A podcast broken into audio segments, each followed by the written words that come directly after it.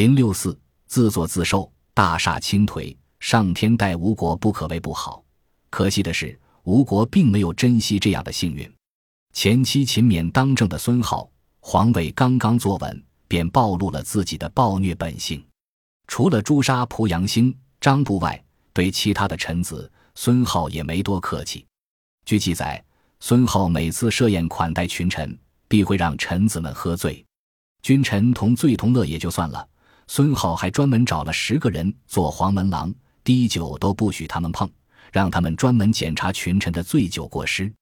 宴会一结束，这些人就来向孙浩汇报，说大臣们都有哪些不敬之处，不管是眼神不敬还是言语不尊，都会被记录。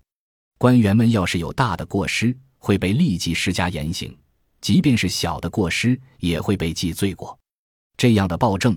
即便是备受宠信的臣子也无法幸免。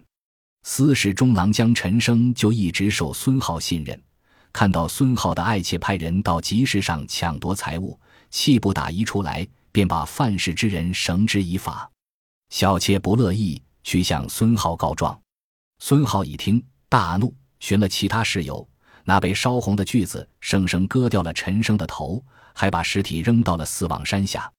这么一搞。原本忠心耿耿的官员们如履薄冰，只求保住项上人头；还有些将领干脆率众归顺魏国，早早给自己寻条生路。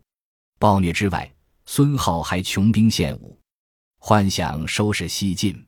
早期，孙浩还忌惮魏国实力，处事谨慎，甚至还让继旨跑去献土特产。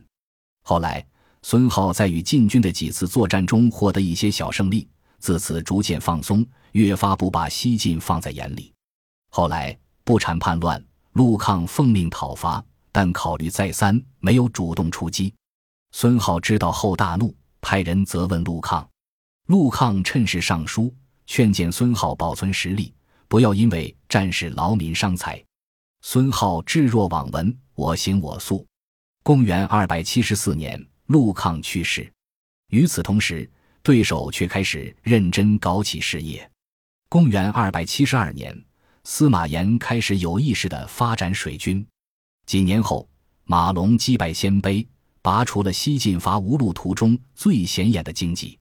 叛乱平息，军备充足，于西晋而言，真正的伐吴良机来了。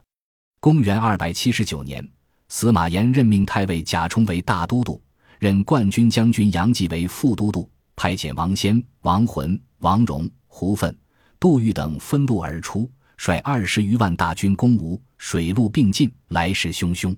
戏剧性的是，晋军所到之处，吴军先有抵抗，几乎是不战而降，甚至东吴百姓还欢迎晋军进城，晋军势如破竹。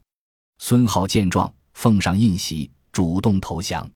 公元二百八十年，东吴灭亡，弥漫着狼烟战火。群雄角逐的三国时代宣告结束。不久后，孙皓在洛阳病死。虽说三国争锋，归为一统是大势所趋，但在蜀亡后，东吴又坚挺了十多年，也算是一个小小的奇迹。